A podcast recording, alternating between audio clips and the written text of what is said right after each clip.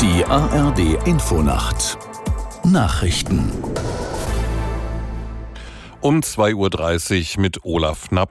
Millionen Menschen in Europa und Afrika begrüßen zur Stunde das neue Jahr. Schon seit Stunden feiern Zehntausende bei der traditionellen Silvesterparty am Brandenburger Tor in Berlin.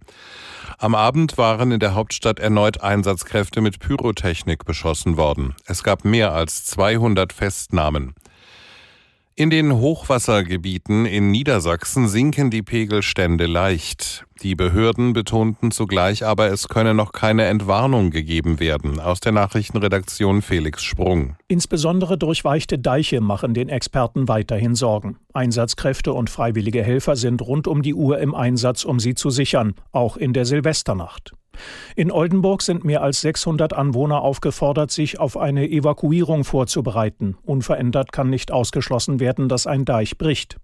Nach Kanzler Schröder hat sich für heute mit Innenministerin Faeser ein weiteres Mitglied der Bundesregierung im Hochwassergebiet angekündigt. Die Ministerin will sich in Hatten-Sandkrug bei Oldenburg über die Lage informieren und mit Einsatzkräften sprechen. Im Zuge der Ermittlungen zu dem geplanten Terroranschlag auf den Kölner Dom hat die Polizei drei weitere Verdächtige festgenommen. Die Männer seien in Duisburg, Herne und in Nörvenich im Kreis Düren gefasst worden, teilte der Kölner Polizeipräsident Hermanns mit.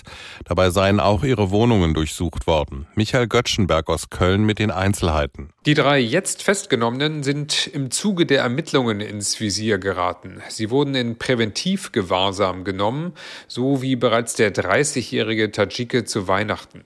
Es geht um einen möglicherweise geplanten Anschlag am Kölner Dom und dieser Hinweis kam von einem ausländischen Nachrichtendienst. Die Polizei Köln informierte nun darüber, dass womöglich ein Fahrzeug verwendet werden sollte, um einen Anschlag zu verüben, auf welche Weise allerdings sei unklar.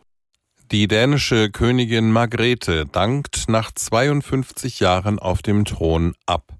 Ihr ältester Sohn Frederik werde ihre Nachfolge antreten, teilte die Regentin überraschend in ihrer Neujahrsansprache mit.